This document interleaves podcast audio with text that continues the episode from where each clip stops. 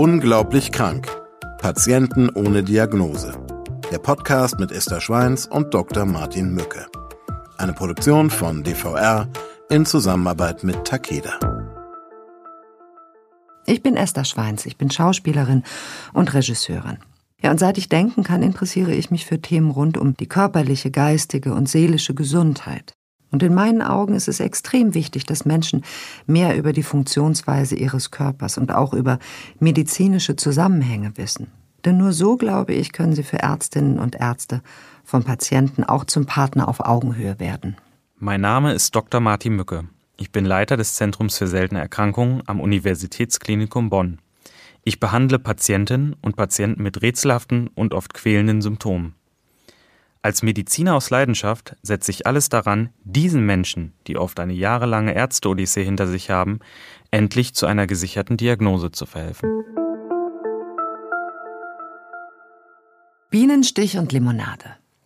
Mama, in einen dicken Bademantel gehüllt kommt die 14-jährige Anna aus dem Badezimmer. Ich blute da unten. Verständnisvoll legt ihre Mutter Marion, die als Hebamme an der Uniklinik Bonn arbeitet, den Arm um ihre Tochter und erklärt ihr, warum das in ihrem Alter ganz normal sei. Gemeinsam gehen die beiden zurück ins Badezimmer und Marion zeigt ihr, wie man einen Tampon richtig einführt. Sie spürt eine Mischung aus Mutterstolz und Wehmut. Die Kindheit ihrer Kleinen ist nun wohl endgültig vorbei. Als sie der Teenagerin danach einen Kuss auf die Wange drücken will, erschrickt sie. Annas Gesicht ist geschwollen wie nach einer missglückten Hyaluronunterspritzung bei einem unseriösen Beauty-Dog. Anna bricht in Tränen aus. Die erste Periode und jetzt dieses unnatürlich geschwollene Gesicht sind einfach zu viel. Doch als ihre Mutter nachfragt, ob sie vielleicht ein neues Duschgel benutze, fällt Anna ein, dass sie eine neue Gesichtscreme ausprobiert hat. Dann wird es wohl nur eine etwas heftige allergische Reaktion sein, denkt Marion, die sich als Hebamme nicht so leicht aus der Ruhe bringen lässt. Wer weiß schon so genau, was für einen billigen Schrott die unseren Kindern in den sozialen Medien andrehen. Sie schickt ihre Tochter noch einmal unter die Dusche und danach wirkt die Schwellung schon gar nicht mehr so dramatisch. Die neue Creme landet unter Annas kurzem Protest im Mülleimer. Einige Tage später erzählt Anna ihrer Mutter beunruhigt, dass nun auch ihre Scheide ganz geschwollen sei und brennen würde. Marion lässt sich auch dieses Mal nicht aus der Ruhe bringen. Naheliegende Ursache könnte das ungewohnte Einführen des trockenen Tampons sein. Aber auch die hormonelle Ausnahmesituation der ersten Menstruation könnte die schmerzhafte Schwellung an Annas Genitalien hervorgerufen haben. Marion greift zum Handy und macht noch für den Nachmittag einen Termin bei ihrer Gynäkologin aus. Auf den Wunsch ihrer Tochter begleitet Marion sie zur erfahrenen Frauenärztin. Bei Frau Dr. L. ist Marion schon seit ihrer Schwangerschaft in Behandlung. Die Medizinerin kennt Anna deshalb schon, seit diese statt auf Selfies nur auf Ultraschallbildern im Mittelpunkt stand. Nach einer eingängigen Untersuchung von Annas Unterleib macht die Ärztin auch einen Abstrich, um auf Nummer sicher zu gehen. Manchmal tritt nämlich aufgrund des durch die Hormonumstellung geschwächten Immunsystems mit der ersten Menstruation auch eine Pilzinfektion auf. Doch was dieses Szenario anbelangt, gibt das Labor bereits am nächsten Vormittag telefonisch Entwarnung. Da außerdem Annas Symptome über Nacht abgeklungen sind, macht sich keiner mehr ernsthafte Sorgen und die Vorfälle sind schon bald vergessen. Drei Tage später aber klagt Anna beim Aufstehen über leichtes Unwohlsein. Wird wohl an der Doppelstunde Mathe liegen, sagt ihr Vater beim Frühstück lächelnd, während er sich insgeheim wundert, dass seine Tochter noch nicht mal den von ihr geliebten Ahornsirup-Toast anrührt. Mittags überschlagen sich dann die Ereignisse. Eine Kollegin kommt mit einer Hiobsbotschaft in den Aufenthaltsraum der Geburtsstation, in der Marion gerade nach einer schweren Geburt abschalten will. Deine Tochter wurde gerade in die Notaufnahme eingeliefert. Marion ist hellwach und rennt los. Als sie Anna im Behandlungsraum zusammengekrümmt auf einer Liege vorfindet, rast ihr Herz und sie macht sich Vorwürfe, dass sie ihre Tochter am Morgen nicht einfach zu Hause behalten hat. Anna hat sich nach Angaben der Rettungssanitäter im Sportunterricht heftig übergeben, bevor sie mit starken, krampfartigen Bauchschmerzen zusammengebrochen ist. Der Sportlehrer hat daraufhin sofort den Notruf gewählt.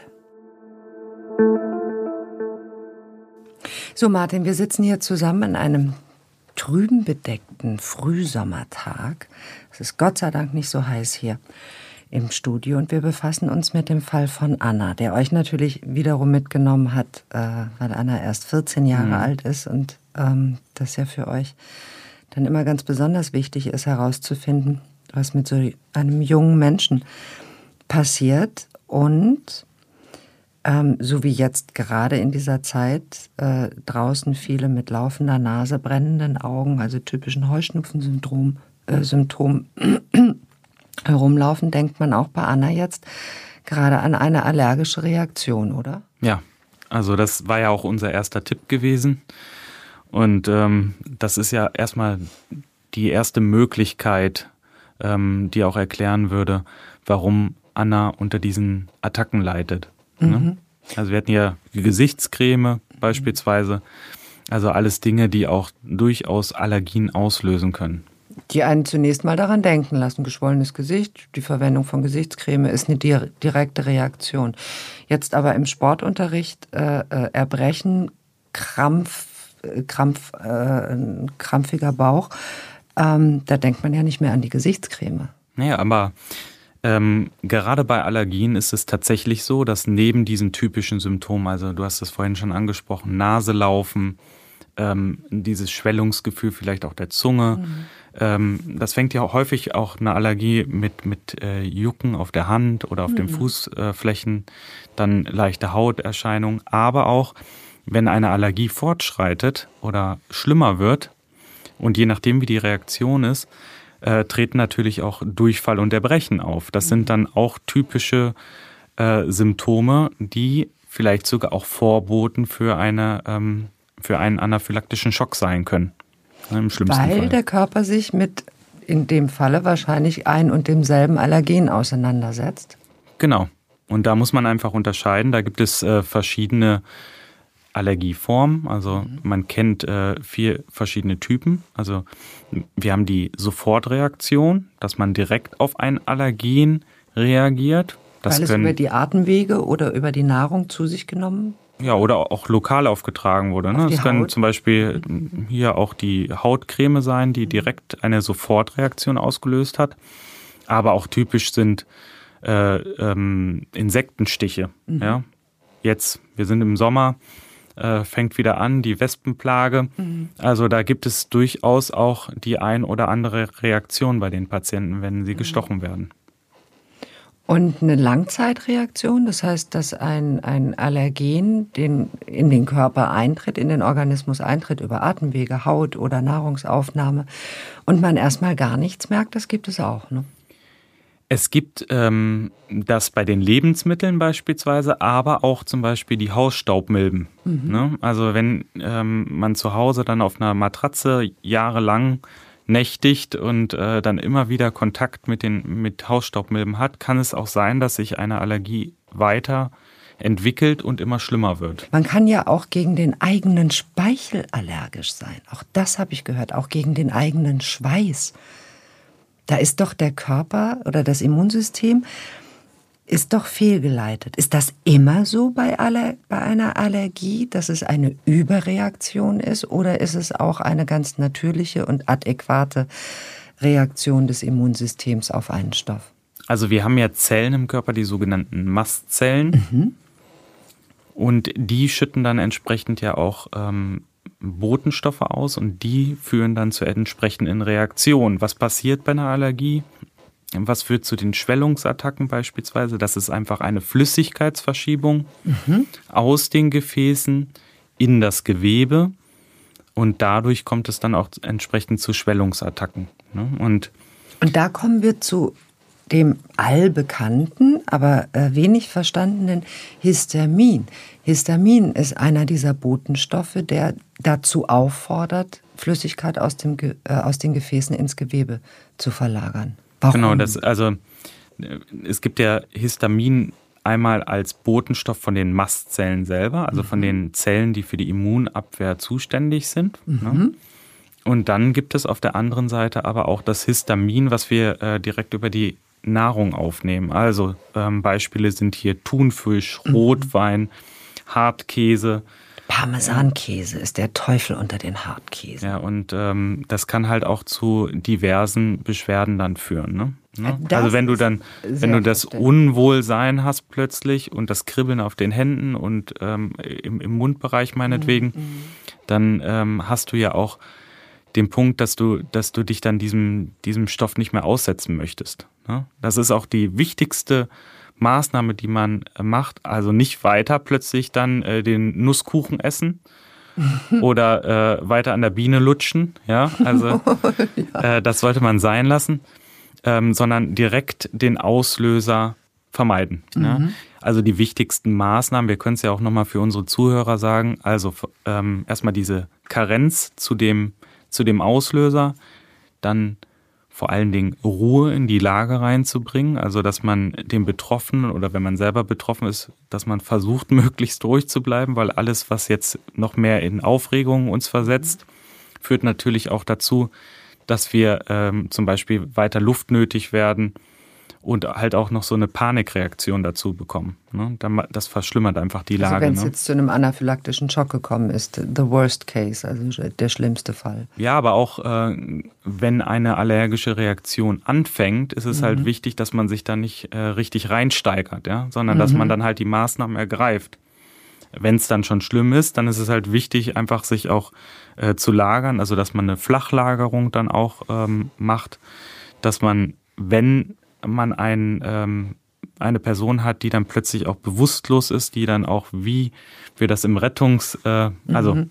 bei der Fahrschule auch gelernt haben, typisch stabile Seitenlagerung und dass man dann halt auch guckt, dass man ähm, hämodynamische Stabilität dann erreicht. Das bedeutet Beine hoch, dass der, ne, dass der Blut, Blutfluss dann auch ähm, zentralisiert wird, dass das Herz-Kreislauf-System möglichst weiter funktioniert. Und dann ganz, ganz wichtig, Notarzt anrufen in solchen Situationen mhm. oder unmittelbar sich in eine Klinik begeben, wenn die Symptome noch nicht ganz so stark sind. Ähm, heißt die Allergie Allergie, weil sie immer eine Überreaktion des Organismus auf einen Stoff ist, der eigentlich gar nicht in dieser Art bekämpft werden müsste? Also das ist eine Form der Allergie mhm. oder der allergischen Reaktion, dass ähm, der Körper quasi einen Stoff als Feind erkennt und dann entsprechend darauf reagiert. Dann gibt also es einen, einen wahrlichen Feind. Einen wahrlichen Feind. Mhm. Ne? Ähm, auf der anderen Seite muss man sagen, was sind denn wahrliche Feinde? Also man kann sich ja kaum vorstellen, dass ähm, es vom Körper so gewollt ist, dass man beispielsweise ähm, auf bestimmte Lebensmittel so reagiert, ne? die man früher so auch, also die die Menschen eigentlich so konsumieren sollten oder mhm. können sollten. Und auf der anderen Seite gibt es natürlich auch die direkten fehlgeleiteten Immunsysteme, wo dann die Zellen, äh, die diese Immunreaktion auslösen, auch selbstständig einfach diese Botenstoffe ausschütten, ohne dass ein Feind quasi da ist. Und wie passiert das? Sind das dann, ähm, äh, also sind das vermeintliche Feinde oder die Reaktion findet statt ohne Kontakt zu irgendetwas? Sowohl als auch. Also es gibt mhm. halt ähm, die Reaktion auf bestimmte Stoffe mhm. und dann gibt es halt andere Reaktionen, wo nur das Immunsystem einfach quasi fehlgeleitet ist und diese Botenstoffe ohne einen Auslöser ausschüttet. Du lieber Himmel, wie geht man da mit so einem Immunsystem um? Ja, das ist schwierig. Also da kann man dann halt auch nur mit entsprechenden Immunmodulatoren dann arbeiten, beziehungsweise halt gucken, dass die ausgeschütteten ähm, Botenstoffe entsprechend abgefangen werden. Jetzt haben wir zumindest mal einen kleinen Eindruck davon, womit ihr euch als Expertenteam an eurem Tisch und über eure Präsentation äh, äh, gebeugt beschäftigt, wenn ein solcher Fall wie Annas Fall hereinkommt, bei dem es vermeintlich erstmal um eine allergische Reaktion geht, der auf, den Spur, auf die Spur zu kommen. Was für eine allergische Reaktion ist das überhaupt? Und ist die, ja, ist die fehlgeleitet, ist die ja, und da ist es dann halt auch ganz wichtig, mit dem Patienten zu sprechen. Also im Nachhinein, wenn man jetzt diese Notfallsituation dann abwenden konnte. Mhm. Und dann muss man natürlich gucken, woher kam das. Also, das kann man nur über das Gespräch machen mit dem Patienten. Wann ist das aufgetreten? Ist das schon mal aufgetreten vorher? Wie war die Ausprägung? Ne? Also das sind halt ganz wichtige Punkte, die man einfach erstmal sammeln muss, um das dann einordnen zu können. Mhm. Na, wir schauen uns an, ähm, wie es Anna weiter ergeht und ähm, wann es denn zu einem Zusammentreffen kommt. Bei der Untersuchung in der Notaufnahme fällt auf, dass Annas Bauchdecke außergewöhnlich angespannt und unnatürlich geschwollen ist. Beim Abtasten reagiert sie mit schmerzverzerrter Miene. Durch einen Ultraschall des Abdomens lässt sich eine akute Blinddarmentzündung als Ursache für Annas Schmerzen ausschließen. Bei der anschließenden Anamnese durch die behandelnde Oberärztin erinnert Marion sich dunkel, dass ihre Tochter als Kleinkind im Sommer immer wieder mal mittelgradige Schwellungen an Händen, Füßen und Beinen hatte. Diese Schwellungen konnten stets mit dem guten alten Hausmittel der kalten Umschläge erfolgreich behandelt werden. Auch dass Annas Vater schon bei leichten Prellungen durch die Gartenarbeit oder beim Sport des Öfteren auffällige Ödeme entwickelt, es aber ansonsten keine bekannten Erbkrankheiten in der Familie gebe, lässt die besorgte Mario nicht unerwähnt. Sie möchte nicht, dass auch nur das kleinste Detail übersehen wird. Als Anna dann jedoch von der heftigen Hautreaktion auf ihre neue Kosmetik und den Grund für ihren Besuch bei der Gynäkologin berichtet, ist für die Krankenhausärztin klar, dass auf jeden Fall eine bisher unerkannte Allergie im Spiel sein muss. Sie verabreicht Anna ein Antihistaminikum und weist sie zur Beobachtung über Nacht in die dem Uniklinikum angeschlossene Klinik für Dermatologie und Allergologie ein. Am nächsten Vormittag, nach einem großen Ultraschall und mit einem Termin für einen umfangreichen Allergietest, wird Anna wieder aus der Klinik entlassen. Ihre Beschwerden sind abgeebbt, sie ist aber nicht gänzlich beschwerdefrei. Anna ist froh, wieder zu Hause zu sein und hat gerade wichtigere Dinge im Kopf als irgendeine lästige Allergie, am Samstag wird sie ihren 15. Geburtstag feiern und ihre Eltern spendieren ihr eine große Gartenparty mit DJ und Pizza. Der Samstag ist da und die ersten Teenager trudeln ein. Es gibt selbstgemachte Limonade und tatsächlich halten sich Annas Eltern wie versprochen vornehm im Hintergrund und überlassen ihrer fast erwachsenen Tochter die Gastgeberrolle. Das Geburtstagskind ist überglücklich, vor allem weil Lukas, ihrer Einladung gefolgt ist. Dass der schlagsige 16-Jährige mit dem lässigen Gang und den langen Haaren so klares Interesse an ihr zeigt, ist ihr schönstes Geburtstagsgeschenk. Doch wie so oft im Leben liegen auch an diesem schönen Sommerabend im Juni Glück und Leid nah beieinander. Denn als Anna mit ihren Freundinnen und Freunden und einem Schluck der hausgemachten Zitronenlimonade anstößt, fängt sie an zu röcheln. Alle lachen, denn sie kennen Annas schwarzen Humor nur zu gut. Nur Lukas merkt, dass etwas nicht stimmt. Er springt auf und stürzt zum nach Luft japsenden Mädchen, das langsam von seinem Stuhl aufsteht, um im nächsten Moment in die Arme ihres heimlichen Schwarms zu gleiten. Mittlerweile ist Anna leichenblass geworden. Sie liegt starr auf dem Boden und schaut ungläubig und voller Todesangst in die Runde ihrer schockierten Freunde. Nur vier Minuten nach Annas dramatischem Kollaps trifft der Notarztwagen ein. Keine Sekunde zu spät, denn es steht sehr schlecht um Anna. Mittlerweile scheint auch die Ursache für ihren lebensbedrohlichen Zusammenbruch klar zu sein, denn neben ihrem Trinkglas hat Lukas eine tote Biene gefunden. Der Verdacht auf einen anaphylaktischen Schock, also eine massive allergische Reaktion durch einen Insektenstich im Halsbereich, passt zur massiven Schwellung ihres Rachens. Noch im Garten wird intravenös Adrenalin verabreicht. Da die Schwellung Anna aber nach wie vor am beschwerdefreien Atmen hindert, wird sie im Krankenwagen intubiert und mit Blaulicht ins Bonner Notfallzentrum gefahren. Während ihre Mutter sie ins Universitätsklinikum begleitet, bleiben ihre Partygäste fassungslos zurück. Nach einigen Stunden an der künstlichen Beatmung und einer Cortisonbehandlung geht die Schwellung in Annas Hals endlich zurück. Sie und alle Beteiligten atmen im wahrsten Sinne des Wortes auf. Doch noch immer ist unklar, was hinter diesem lebensbedrohlichen Zwischenfall steckt. Weitere Untersuchungen sollen Klarheit bringen. Die Werte des Basislabors zeigen keinerlei Auffälligkeiten in Annas Blut. Als nächstes führt ein Assistenzarzt den schon bei Annas letztem Krankenhausaufenthalt geplanten Pricktest durch. Der Name dieses Allergietests kündigt schon an, was dabei geschieht. Prick heißt stechen oder Stich.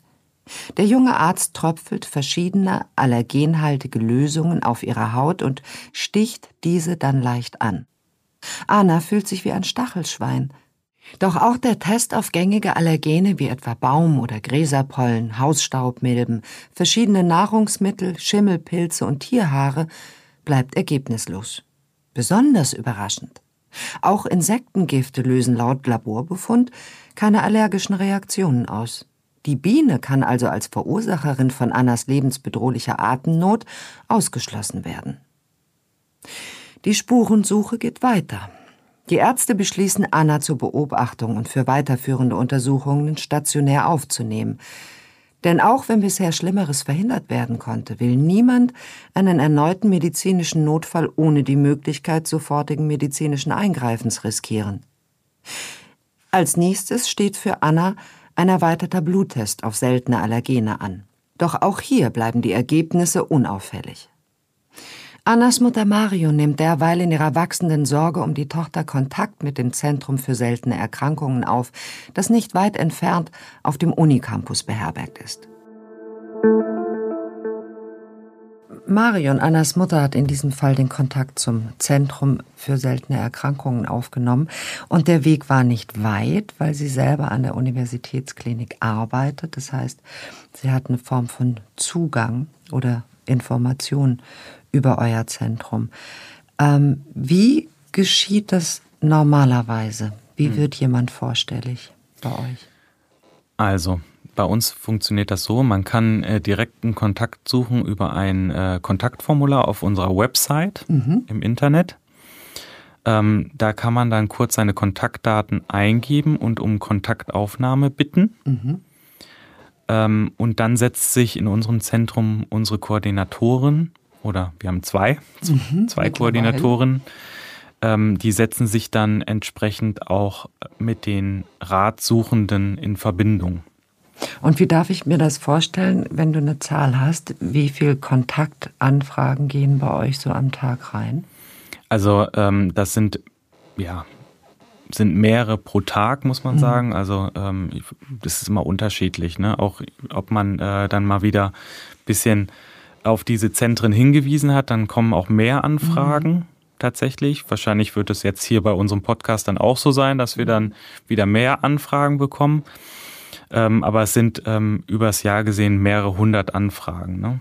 Und sind das grundsätzlich Zahlen, bei denen du sagen würdest, all die Zentren in Deutschland, gibt es da eine eigentliche Überforderung? Zu ja. viele Patienten für zu wenige Zentren? Mhm. Also am Anfang war es tatsächlich so gewesen, dass äh, ähm, man eine kürzere Bearbeitungszeit auch hatte mhm. und äh, die Patienten schnell bearbeiten konnte. Ähm, mittlerweile ist es so, dass die, diese Zentren doch recht in den Fokus rücken und somit dann halt auch deutlich mehr Anfragen an die Zentren gestellt werden. Das ist auch deutschlandweit so. Und die Ausstattung der Zentren ist nach wie vor nicht so gut, dass man sagen kann, man hat hier ähm, mehrere Ärzte für ähm, einen Patienten. Ne? Also mhm. ähm, ja, also die Auslastung ist schon sehr hoch aktuell. Und das heißt, dass ihr eine, so, ja, eine Art von, von Auswahlhierarchie finden müsst, oder? Dass, ähm, dass lebensbedrohlichere Zustände natürlich den, äh, den Vorzug haben. Das auf der einen Seite. Auf der anderen Seite ist auch die Problematik, ähm, dass wir vorher prüfen müssen, ähm, wie wahrscheinlich ist es denn, dass da ein, eine seltene Erkrankung vorliegt. Mm -mm. Ne? Mhm. Oder, Wer ähm, prüft das? Das machen, ähm, machen wir als Ärzte im mhm. Zentrum. Mhm. Also wir gucken uns jeden Fall vorher an. Das bedeutet, unsere Koordinatoren ähm, schicken dann die Unterlagen an die Patienten. Das ist auch ein, ein langer Fragebogen, der mhm. vorher ausgefüllt werden muss von dem Patienten oder den Angehörigen. Und dann gucken wir uns diese Fragebögen vorher an, überlegen, ob das tatsächlich was für unser Zentrum ist. Mhm. Wenn das der Fall ist, ähm, bitten wir die Patienten, alle Unterlagen an uns zu schicken. Also es mhm. bedeutet wirklich alles. Ne? Also nicht nur die letzten vier, fünf Befunde, sondern wir brauchen dann halt alles, um uns einen Überblick über die Gesamtsituation zu machen. Und dann werden natürlich erstmal diese ganzen Unterlagen durchforstet und aufgearbeitet mhm. und dann eine entsprechende Kurzzusammenfassung, eine sogenannte Kasuistik erstellt. Das, da unterstützen uns äh, aktuell auch ähm, die, also Studierende der Medizin mhm. aus höheren Semestern, die halt auch schon wissen, mhm. äh, worauf es ankommt. Und ich stelle mir vor, dass das anders gar nicht leistbar ist. Nee, also wenn man sich überlegt, man, man hat eine Akte mit mehreren hundert Seiten, das kannst du ja auch nicht einfach mal so zwischendurch machen. Mhm. Ne? Und wenn dann halt viele Anfragen sind, da brauchst du einfach auch das ist ein ähm, riesiger Zeitfaktor. Viel Unterstützung, ja. ja. Und das ist das ja auch, warum ähm, das meistens schief geht in, in Hausarztpraxen, in Facharztpraxen, mhm. weil dort die Kollegen einfach nicht die Zeit haben, nee. diese Masse an Unterlagen aufzuarbeiten und entsprechend zu interpretieren. Ich würde sagen, wir sind ja auch nicht besser als andere Ärzte, sondern wir äh, nehmen uns einfach die Zeit mhm. und arbeiten entsprechend diese Fälle auf. Und das können die niedergelassenen Kollegen einfach nicht leisten. Nee, also nicht in, nicht in dem Zeitkorsett, in dem so eine normale Praxis funktionieren muss. Vollkommen unmöglich. So, und dann, also wenn das aufgearbeitet wurde, dann stelle ich mir das jetzt so vor, dass einer, einer das in die Hand nimmt und präsentiert. Ist das so? Genau. Dann wird der, also der Fall ist aufgearbeitet. Wir machen das aktuell so, dass äh, eine Präsentation erstellt wird. Mhm. Diese Präsentation umfasst dann alle wesentlichen Punkte zu diesem Fall. Und die wird dann in einer Fallkonferenz dargestellt. Wir haben beispielsweise jeden Montag eine Fallkonferenz, wo vier bis fünf Fälle vorgestellt werden können. Mhm. Wir haben halt äh, teilweise ähm, dann oder früher immer acht bis äh, zwölf, manchmal auch mehr Fachexperten dann am Tisch. Mhm. Wir holen uns dann auch immer die entsprechenden Fachexperten dazu. Das mhm. bedeutet, wenn wir einen Fall haben, der äh, sonst nicht vielleicht so häufig ein Fachgebiet ähm, ja, ankratzt, mhm. dann rufen wir beispielsweise den Mikrobiologen dann an, ja, der sich da halt mit Bakterien oder Parasiten beschäftigt. Mhm. Oder auf der anderen Seite den Urologen, wenn dann halt beispielsweise äh, dann auch ähm, ein Fall behandelt wird, der halt auch das äh, Gast, äh, der, der Urogenitalbereich dann ähm, betrifft. Also das ist halt immer wichtig, da auch die Fachexperten dabei zu haben. Mhm. Und dann nimmt sich äh, jeder Experte, der sich angesprochen fühlt oder der äh, getriggert ist und sagt, oh, ich bin hier auf einer Spur, nimmt sich dieses Falles an und schleppt die Indizien in seine Höhle und bearbeitet sie?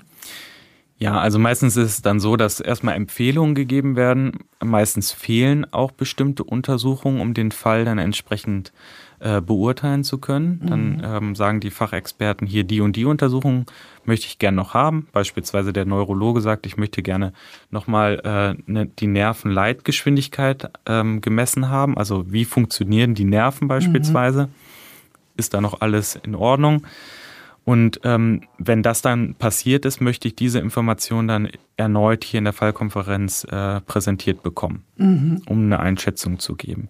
Oder im besten Fall ähm, sagt ein Fachexperte, ja, das ist genau ein Fall, der gehört bei mir in die Ambulanz. Ähm, ich möchte den, äh, möchte den nächste Woche Dienstag sehen. Mhm. Ja? Und dann wird das von uns auch organisiert dass der gesehen wird und entsprechende Untersuchungen, von denen man weiß, die sind jetzt angesagt, dass die dann direkt vorgenommen werden können. Genau, und dann gibt es noch äh, für die Patienten ohne Diagnose, wo gar keine Richtung klar ist, eine. Ambulanz, die ähm, mache ich mit meinem Kollegen zusammen. Mhm.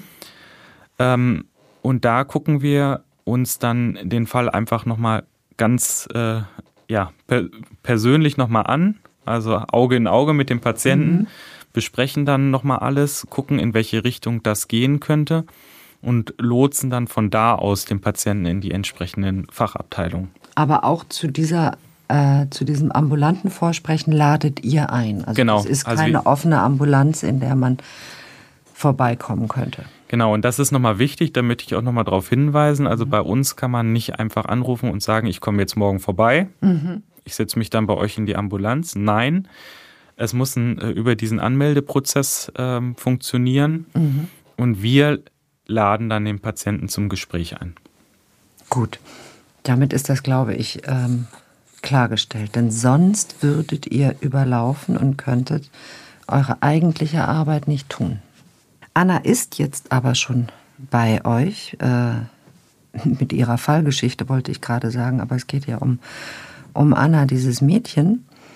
Und ähm, zunächst hattet ihr es mit einem anaphylaktischen Schock zu tun. Mhm. Ja. Also im vermeintlichen anaphylaktischen mhm. Schock, ja.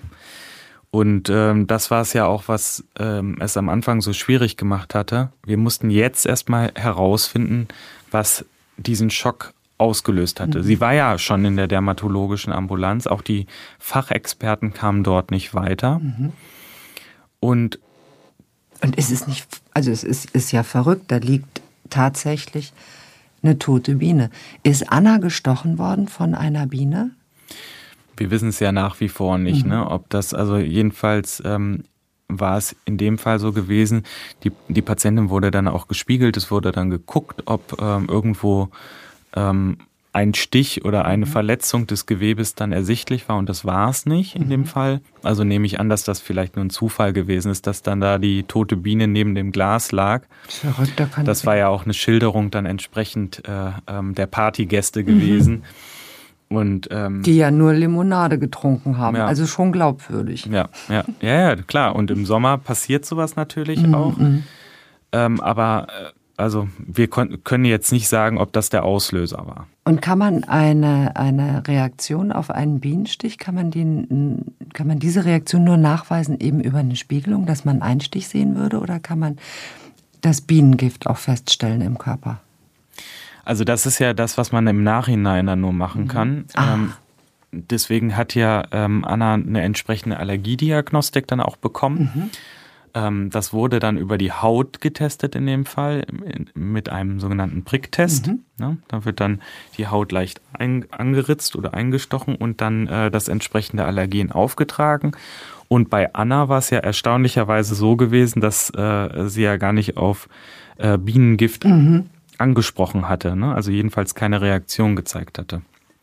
Dann gibt es halt die andere ähm, Möglichkeit, dass man dann Allergene oder ähm, Reaktionen dann im Blut nachweist. Mhm. Ähm, das sind dann die, die, die IgE-Suchtests, nennt sich das, also von spezifischen Immunglobulinen vom Körper, ähm, die auf, also dann die Reaktion auslösen würden.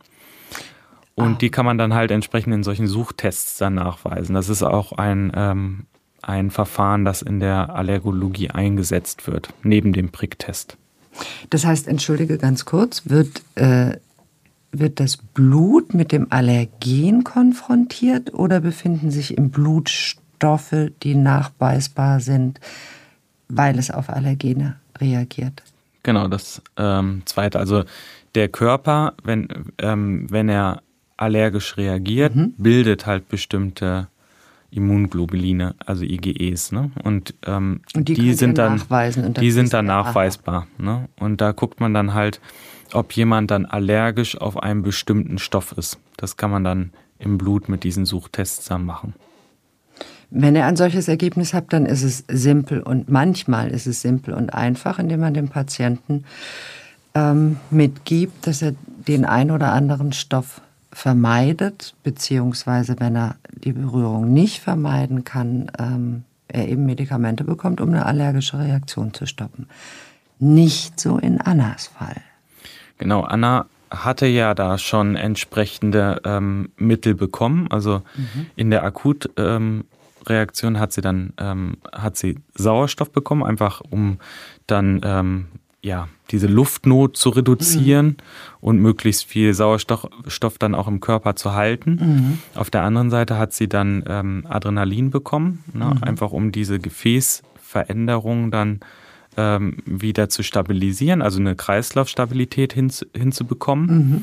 Und sie hat Antihistaminika bekommen, die ja normalerweise hätten anschlagen müssen, also gegen, also diese Immunreaktion mhm. reduzieren sollten auch das hat alles bei Anna ja nicht funktioniert und das ist dann äh, nach und nach besser geworden bei ihr. Mhm.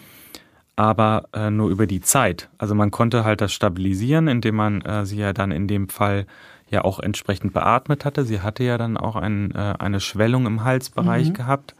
Wenn man die jetzt nicht mit, ähm, also sie nicht beatmet hätte, wäre sie halt ähm, verstorben, ne? weil einfach, weil sie keine Luft gekriegt hätte. Also hat die Zeit und die stabilisierenden Maßnahmen äh, geholfen, aber ihr tappt noch im Dunkeln.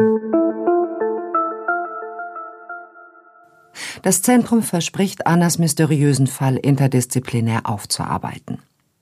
Schon zwei Tage später wird ihre Krankenakte in der wöchentlichen Fallkonferenz intensiv diskutiert.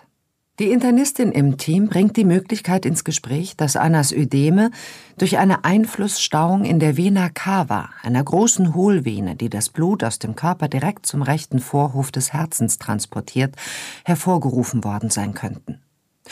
Auch eine Herz- oder Niereninsuffizienz scheint für die auf innere Medizin spezialisierte Ärztin als Ursache für die Schwellungen denkbar.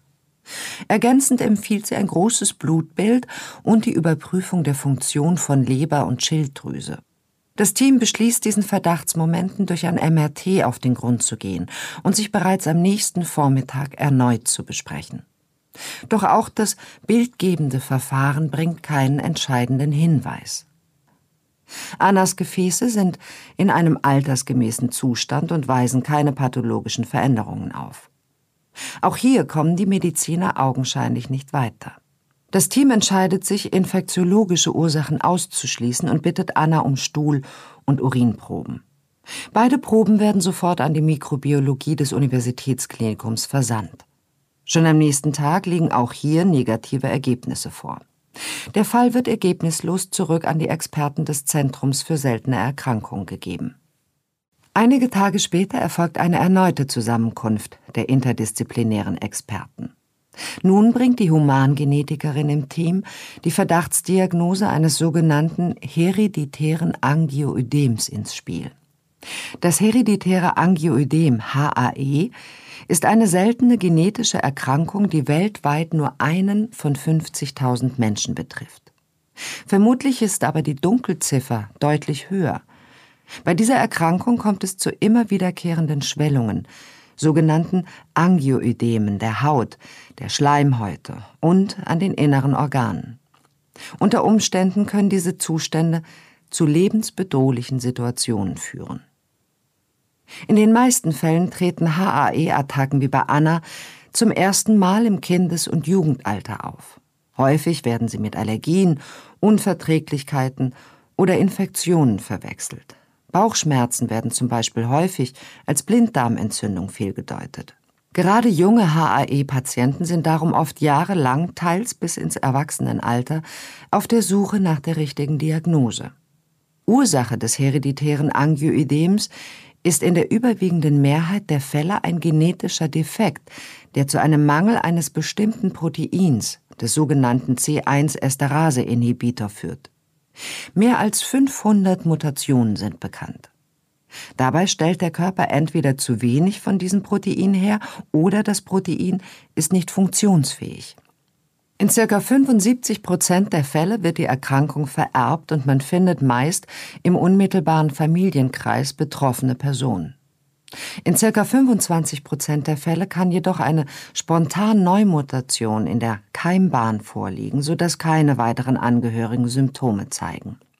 Beim Fehlen des Proteins kommt es durch eine zu hohe Konzentration des Gewebshormons Bradykinin zu einem vermehrten Austritt von Flüssigkeit aus den Gefäßen ins Körpergewebe, der sich in Schwellungen zeigt und gleichzeitig zu einer Kontraktion der Muskulatur führt. Dieser Mechanismus unterscheidet das hereditäre Angioödem von einem Histamin vermittelten Angioödem. Die Experten im Team sind sich einig, die junge Patientin hierauf zu testen. Anna wird für den nächsten Tag in die Ambulanz des Zentrums einbestellt. Hier wird Anna im Beisein ihrer Mutter über die Verdachtsdiagnose aufgeklärt. Anna fragt, wie denn genau auf diese Erkrankung getestet wird und ob der Test wehtun wird. Martin kann sie beruhigen und erklärt ihr, dass hierfür lediglich eine einfache Blutabnahme notwendig sei. So könnten bestimmte Marker insbesondere die Konzentration und Funktion des C1-Esterase-Inhibitors im Blut getestet werden. Mutter und Tochter sind schnell mit dem Test einverstanden und hoffen, dass sich das Rätsel nun lösen wird. Schnell ist klar, dass Anna an einem Mangel des C1-Esterase-Inhibitors leidet. Somit besteht bei Anna ein hereditäres Angioödem vom Typ 1. Marion und Anna fragen gezielt nach, wie denn nun das weitere Vorgehen sei.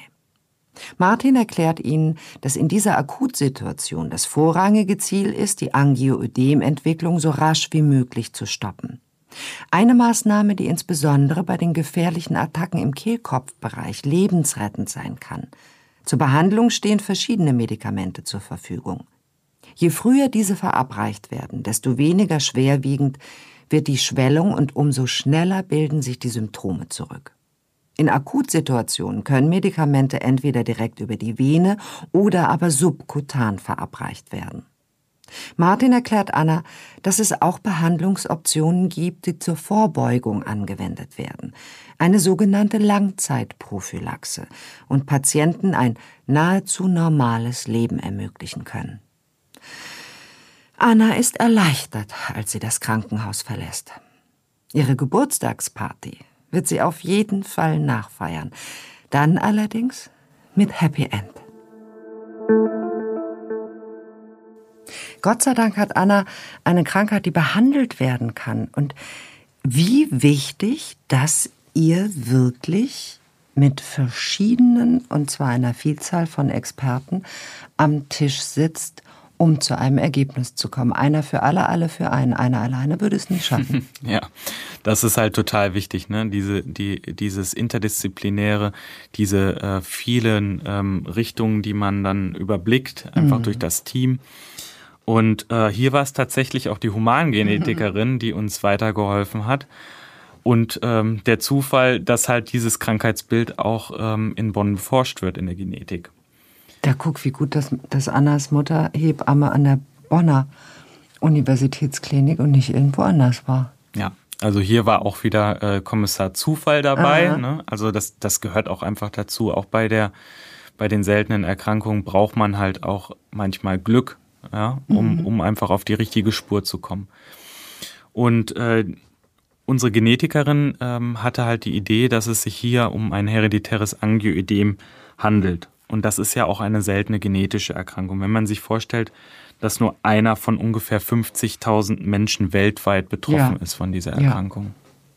Und eine Erkrankung, die erstmal daherkommt wie ein, ja, wie ein astreiner, eine astreine allergische Reaktion. Man möchte sich nicht vorstellen, wie viele Patienten vermeintliche Reaktionen auf Allergene haben. Mhm. Also bei dem hereditären Angioödem ist es ja auch tatsächlich so, ähm, das kann zu starken Schwellungen der Haut führen, mhm. der Schleimhäute, auch an verschiedenen Körperteilen. Das ist äh, manchmal so, dass nur die Hand geschwollen ist, mhm. dann vielleicht auch im Genitalbereich Schwellungen auftreten. Also alles das, was wir jetzt auch bei Anna gesehen haben. Mhm. Oder dann halt auch in Fällen es zu einer Schwellung im Halsbereich ähm, kommt ne? und dann ähm, zu einer lebensbedrohlichen mhm. Situation führt. Beim hereditären Angioödem ist es so, dass das halt ähm, auch, dass diese Schwellungen über kürzere Zeit auch auftreten, also nicht direkt so auftreten, sondern sich langsam entwickelt, dann mhm. über mehrere Stunden, also 12 bis 36 Stunden dauert das meist, bis so eine Schwellung dann allmählich stärker wird und dann ähm, wieder über mehrere Tage abnimmt. Ne? Was aber eigentlich der normale Verlauf ist, dass, dass diese Schwellung von alleine wieder zurückgeht. Das heißt, der, der Organismus entdeckt, mh, hm, irgendwas mache ich hier falsch? Das geht zurück, ja. ja. Also äh, das Problem ist halt, äh, wo tritt diese Schwellung Eben, auf? Ne? Und wenn du, wenn du dann halt eine Schwellung im Halsbereich hast und mhm. das zumacht und du keine Luft mehr kriegst, dann hast du halt eine lebensbedrohliche Situation, die wir ja auch bei Anna gesehen hatten. Aber jetzt stelle ich mir vor, Organe schwellen an. Mhm. Das passiert. Das heißt, Nieren, die anschwellen und ihren Dienst ja, nicht tun. Das sind vor, allem, vor allen Dingen Gewebe, ne? also mhm. Gewebeschwellungen, vor allen Dingen im Darmbereich. Ne? Mhm.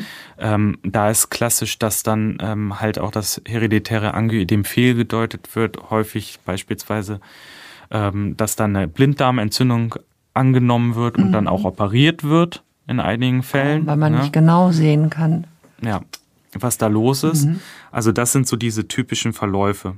Und ähm, diese Attacken können halt immer wieder auftreten. Es gibt Menschen, die haben eine Attacke dann vielleicht einmal im Jahr. Es gibt mhm. aber auch Menschen, die haben das äh, fast täglich. Ne? Also da gibt es die unterschiedlichsten Formen. Mhm. Du meine Güte. Das Verrückte ist ja, dass das Angioidem so eine Art Mimikrie macht. Also es kommt daher wie eine andere Erkrankung, nämlich die Allergie. Ist es aber nicht. Ja, äh, was wir hier gemeinsam haben, sind diese Schwellungsattacken. Mhm. Und ähm, die lassen jeden ja auch an, äh, an, eine Allergie denken im ersten Augenblick. Also in der Folge führt es einfach dazu, dass äh, die Blutgefäße werden dann durchlässiger. Also die, die Flüssigkeit, die in den Gefäßen geführt wird, tritt mhm. aus in das Gewebe und führt dort dann zu einer entsprechenden Schwellung. Ne?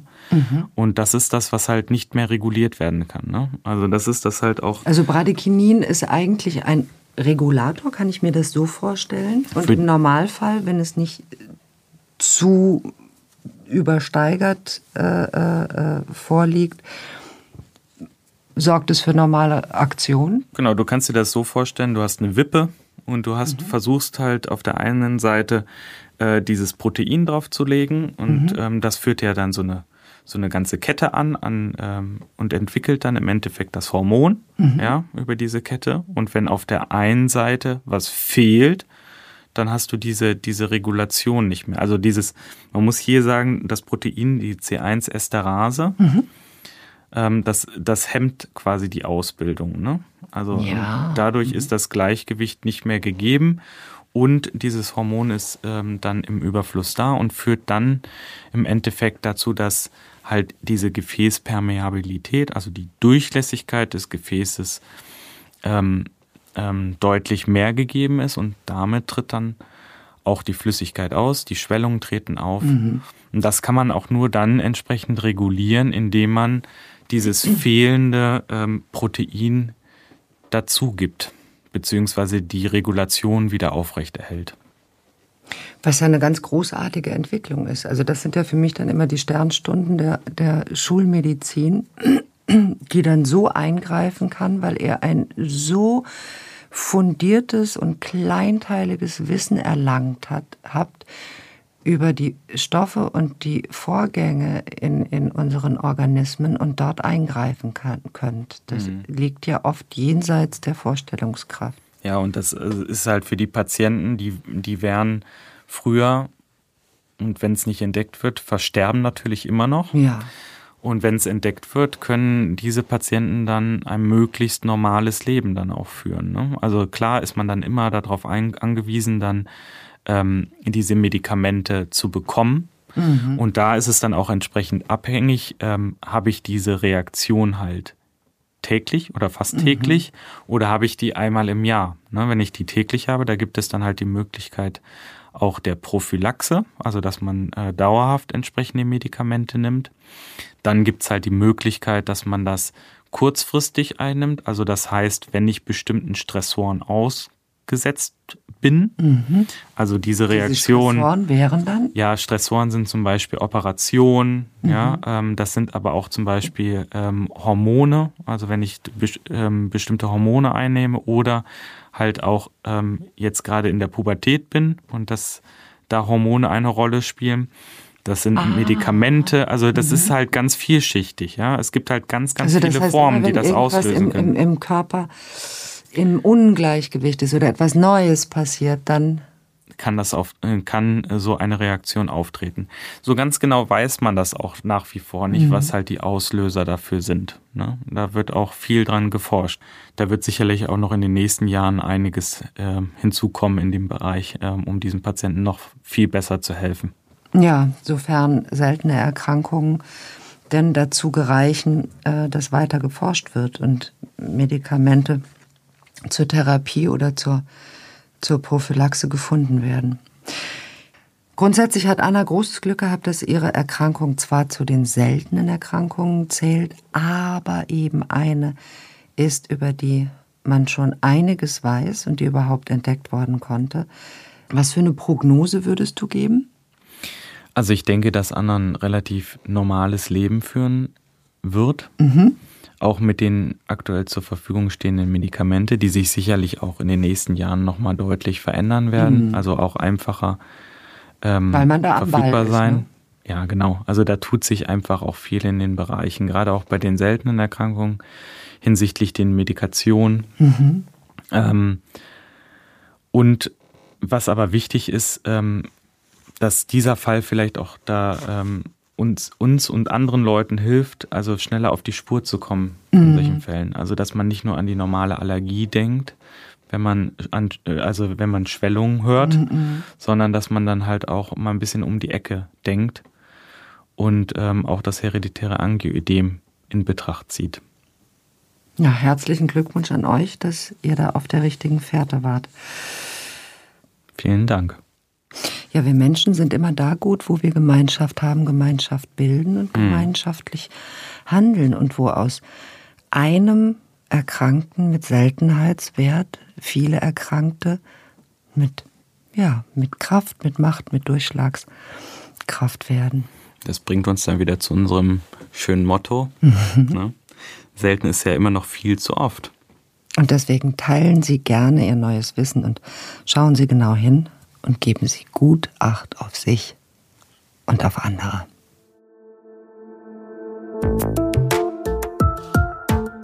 Sie hörten Unglaublich krank. Patienten ohne Diagnose. Der Podcast mit Esther Schweins und Dr. Martin Mücke. Eine Produktion von DVR in Zusammenarbeit mit Takeda. Aufgenommen bei Headroom Sound Production in Köln. Die geschilderten Fälle beruhen auf realen Krankenakten. Sie sind jedoch zum Schutz der Persönlichkeitsrechte der Patientinnen und Patienten und aus Gründen der medizinischen Schweigepflicht anonymisiert und dramaturgisch bearbeitet. Die Inhalte und Aussagen des Podcasts ersetzen keine medizinische Konsultation. Sollten Sie geschilderte Symptome bei sich oder anderen wiedererkennen oder gesundheitliche Beschwerden haben, wenden Sie sich umgehend an eine Ärztin, einen Arzt oder in akuten Fällen an die Notaufnahme eines Krankenhauses.